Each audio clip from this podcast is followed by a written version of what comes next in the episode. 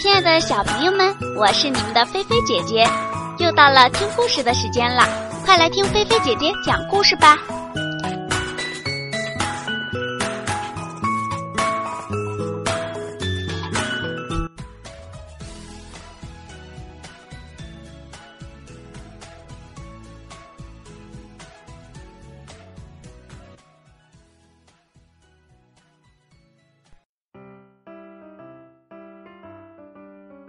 孔雀公主开的时装店。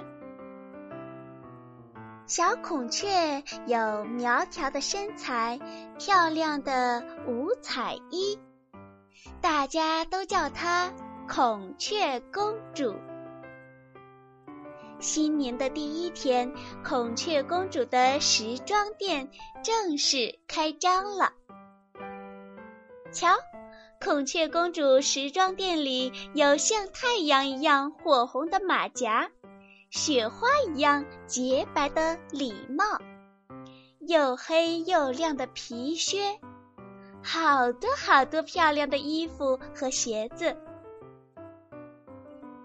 胖胖的小熊是第一位客人，小熊左挑右拣，还是拿不定主意。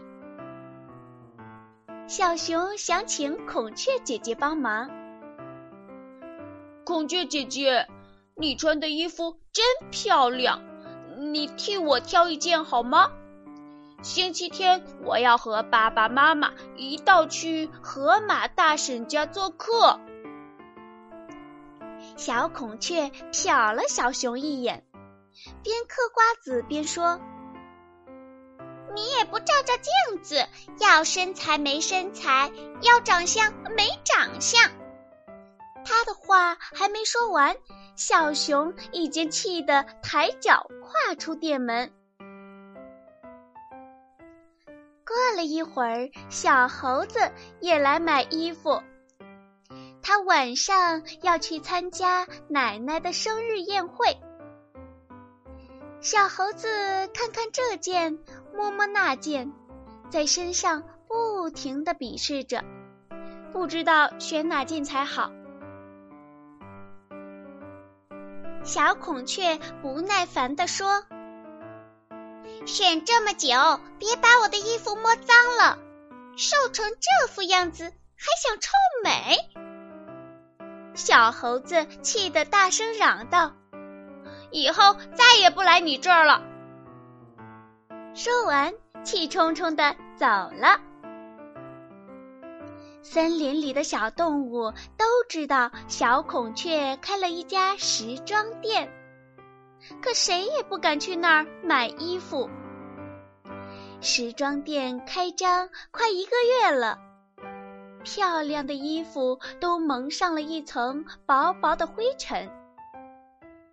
小孔雀不知道大伙儿为什么不来买衣服，就跑去请教森林里最有学问的大象伯伯。大象伯伯语重心长地对小孔雀说：“小孔雀呀，你总认为自己才是最美的，别人都长得难看。要知道。”爱美之心，人皆有之。你应该为每一位顾客热情服务，让他们都能买到称心如意的衣服。小孔雀似乎明白了许多。第二天，小孔雀起了个大早，把地板擦得锃亮。衣服也挂得整整齐齐，笑眯眯地站在门口迎接顾客。大象伯伯带着小熊、小猴、小兔子等来到店里。往日冷清的店里一下子热闹了起来。小孔雀笑容满面地在店里忙碌着。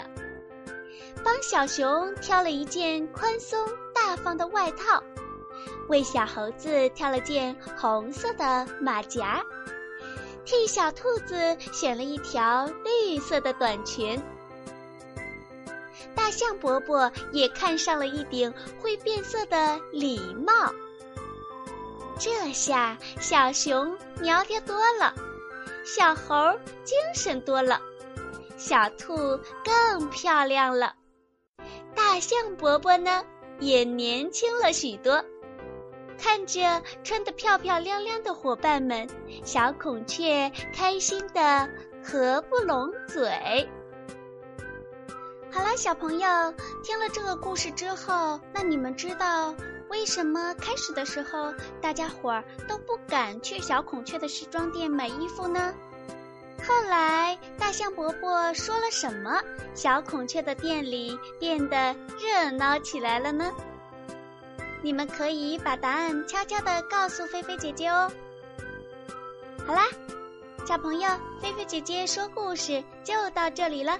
想听更多好听的故事，可以百度搜“菲菲姐姐说故事”。当然了，也可以关注新浪微博主持人菲菲姐姐。早点睡觉哦，晚安，好梦。